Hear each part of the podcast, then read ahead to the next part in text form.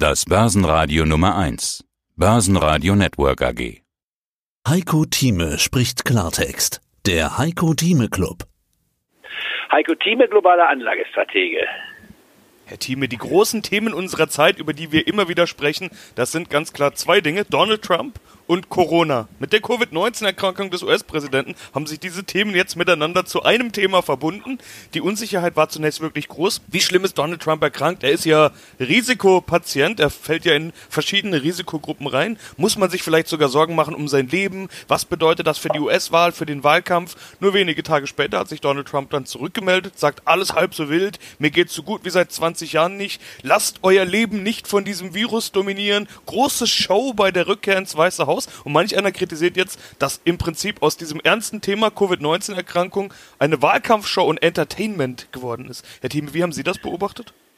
Genau ist das Thema sehr gute Einführung und Zusammenfassung dessen, was zurzeit passiert. Ist eine Fernsehshow, eine Reality-Show, ähnlich wie es bei dem Lehrling war, The Apprentice, mit dem er ja bekannt geworden ist, was ihm übrigens Geld eingebracht hat, nachdem er vorher im Immobilienbereich sehr erfolglos gewesen ist. Donald Trump macht eine Fernsehshow er ist ein Mann, der äh, keine, das Wort Wahrheit nicht kennt. 20.000 Lügen hat er vorgebracht in knapp vier Jahren. Das muss er sich einmal auch überlegen. 20.000 Lügen in knapp vier Jahren. Sowas ist unvorstellbar. Er dreht alles um.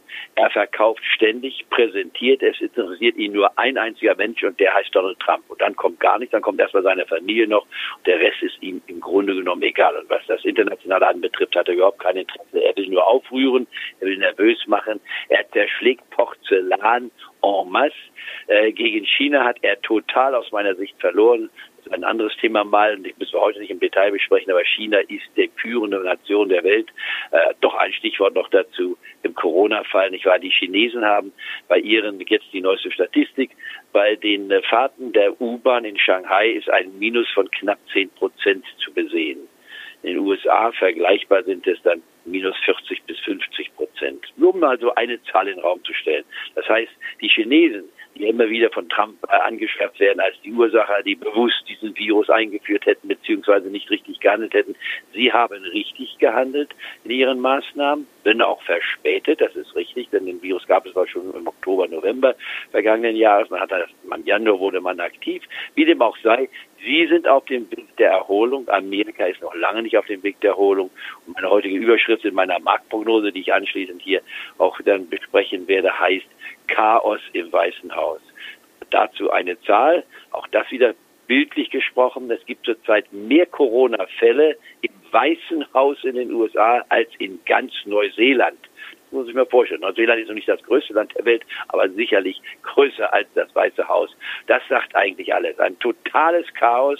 Die Insider wissen nicht, was man hier macht. Jeder hat Angst vor dem Präsidenten. All das, was er in dem Corona-Fall hätte lernen sollen, hat er offensichtlich nicht gelernt. Wahr? Fährt mit seiner Limousine um das Krankenhaus herum, um seine Anhänger zu begrüßen. Das ist eine Witznummer hoch drei normalerweise, aber es ist hier vom Ernst der Sache her gesehen, es ist katastrophal. Geht ins Weiße Haus, nimmt seine Maske sofort ab. War, dieser Mann ist ein Spreader, ein, einer der gefährlichsten Personen, weil er Coronavirus hat, wurde besonders behandelt, das ist richtig, das hat ihm geholfen, aber er ist noch lange nicht damit die Sache nicht erledigt. Und die Frage ist die, gibt es am 15. Oktober überhaupt noch ein zweites Fernsehduell? Das erste war eine einzigartige Katastrophe. Kurzum, meine Meinung von Donald Trump hat sich nicht geändert.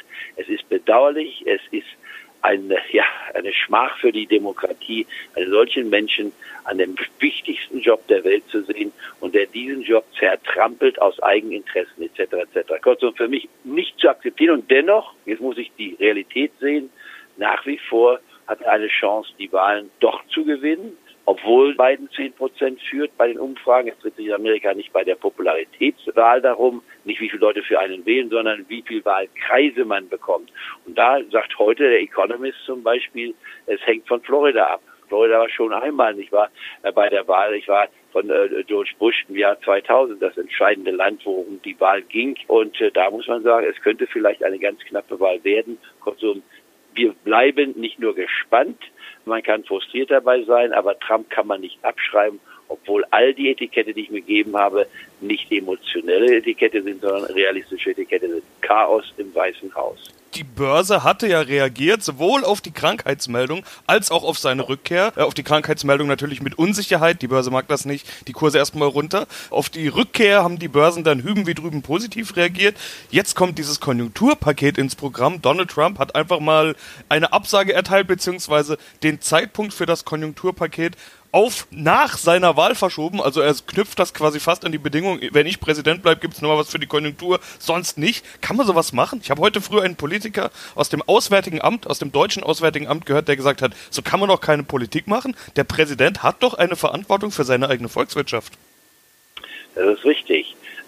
All das, was mit normaler Rationalität begründbar ist, erklärlich ist, da kann man politische unterschiedliche Meinungen haben, kann man alles vergessen. Bei Donald Trump zählt kein Maßstab. Er steht in den Medien an erster Stelle. Er wird jeden Tag mehrfach von jedem in der Welt zitiert. Das hat er erreicht, das wollte er auch erreichen und lenkt damit auch von seinen eigenen persönlichen Problemen ab. Wir dürfen ja nicht vergessen, dieser Mann hat eine Verschuldung von 400 Millionen, nicht wahr, die in den nächsten Jahren fällig werden. Seine Unternehmen, die er hat, werfen dieses Geld nicht ab. Das heißt, er muss sich Geld borgen. Dieser Mann, wenn er nicht Präsident wäre, hätte die größten Schwierigkeiten. Einige Kritiker sagen, er würde sogar hinter Gittern sitzen. Und äh, das kann er nur dann vermeiden, wenn er nochmal wiedergewählt ist. Nicht wahr, hat er weitere vier Jahre und dann hofft er ja in seiner Naivität auch, dass seine Tochter dann die Nachfolgerin wird. Der wollte sie schon mal als Vizepräsidentin haben, um hier so ein Familienclan zu haben auf Dauer. Nicht nur die Kennedys, sondern auch die Trumps kämen dran. Das ist so seine Vorstellung, mal zusammengefasst zu sagen. Unmöglich, unakzeptabel, mit nichts zu vergleichen. Wir müssen jetzt einfach nur die Ruhe bewahren, was am 3. November passiert. Ich war am ersten Dienstag im November, wenn gewählt wird, wie dann die Konstellationen sind. Und ich muss leider sagen, trotz der positiven Umfragen für Biden, noch steht es nicht fest, wer kommt. Biden ist kein aufregender Kandidat, aber ein solider Mann mit langjähriger Erfahrung. Da würden die Dinge wieder in die Normalität zurückkommen allmählich. Amerika hat sich von der restlichen Welt abgeschottet oder wie gestern ein Kommentator zu Recht sagte, Trump führt sich, führt sich auf wie ein osteuropäischer Tyrann.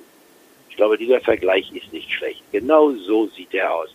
Er glaubt, alle Macht für sich zu haben. Das Etikett Demokratie wird ja in einigen osteuropäischen Ländern, wie zum Beispiel Ungarn, auch relativ klein geschrieben. Ich war um nur einen Namen zu nennen. Ich war Orban. Ich war, äh, ist eine Figur, die man nicht unbedingt als den Präsenz nicht wahr, Demokraten bezeichnen sollte. Äh, und das ist Trumps Strategie. Er tritt die Demokratie mit Füßen, er tritt die amerikanische Geschichte mit Füßen. Und muss er nur hoffen und muss sich auch fragen kritisch, wie ist es überhaupt denkbar, dass die Amerikaner dennoch so einen Mann wählen? Da gibt es eine ganz simple Erklärung. Die Menschen wählen nach ihrem Portemonnaie. Und da ist er natürlich mit seiner äh, Darstellung, wie er sich als Held darstellt und seine Vorstellung, ich bin derjenige, der die Wirtschaft richten kann, nicht wahr, ist er bei einigen Leuten kommt das gut an, die meines Erachtens sehr naiv sind, denn wenn man sich das anschaut, das Missmanagement von Trump gegenüber Coronavirus ist der Grund, weswegen wir die Probleme haben. Er hat zu spät gehandelt, aber am Anfang etwas übersehen hat, das haben auch andere getan. Aber wie er danach gehandelt hat, das war, ich zitiere einige prominente Politiker, das war kriminell. Und das sind über 200.000 Tote. Das ist die größte Zahl von Todesopfern, die Amerika in seiner Geschichte hat, abgesehen vom Unabhängigkeitskrieg, nicht wahr, unter Lincoln, nicht wahr, wo es um die äh, Sklavenfrage ging, nicht wahr, und im Zweiten Weltkrieg. Aber danach gibt es keinen einzigen Fall in der amerikanischen Geschichte, wo so viele Menschen gestorben sind und auch keinen Fall, wo so viele Menschen in so kurzer Zeit gestorben sind. Denn Coronavirus gibt es ja nun erst in Anführungsstrichen seit Februar, wenn man es anfängt, als das erste Todesopfer eintrat und wir schreiben jetzt den Oktober. Kurzum, in dieser so kurzen Zeit hat es noch nie so viele Todesfälle gegeben. Gestern behauptet er, äh, die Grippe fordert mehr Todesopfer als Coronavirus. Wieder eine Lüge von ihm. Das stellt er einfach in den Raum und er lebt nach dem Prinzip, wenn ich eine Lüge regelmäßig wiederhole, wird sie zur Wahrheit, weil keiner mehr unterscheiden kann, was ist Faktum und ist Lüge. Ja, deshalb macht dieser Wahlkampf ja auch andere Gesetze, als wir es normalerweise gewohnt sind. Man hätte erwarten können, vor der US-Wahl passiert an den Börsen nichts mehr. Das kennen wir aus den wenigen Wochen vor der Wahl. Da wartet man ab, geht in Abwartehaltung und sagt, wir wollen erstmal Gewissheit haben, wer wird's. Diesmal ist es anders. Die Börse bewegt sich wirklich ständig. Jetzt aktuell haben wir dieses Konjunkturpaket, was Donald Trump verschieben will oder eine Absage erteilt, wie auch immer man es jetzt bezeichnen möchte. Warum macht er denn das? Die Börse ist doch ganz wichtig für ihn als erste Frage und als zweite Frage gleich hinterher. Wird sich die Börse denn auch vor der US-Wahl nochmal bewegen können? Wir haben ja beispielsweise das nächste TV-Duell, nämlich der potenziellen Vizepräsidenten Mike Pence und Kamala Harris heute Abend. Das wird sicherlich spannend werden, aber so gut Frau Harris sein mag. Sie hörten einen Ausschnitt aus dem aktuellen Heiko Thieme Club. Das ganze Interview können Sie als Clubmitglied hören. Werden Sie Clubmitglied im Heiko Thieme Club, um erfolgreicher an der Börse zu handeln. Mehr dazu klicken Sie auf den untenstehenden Link.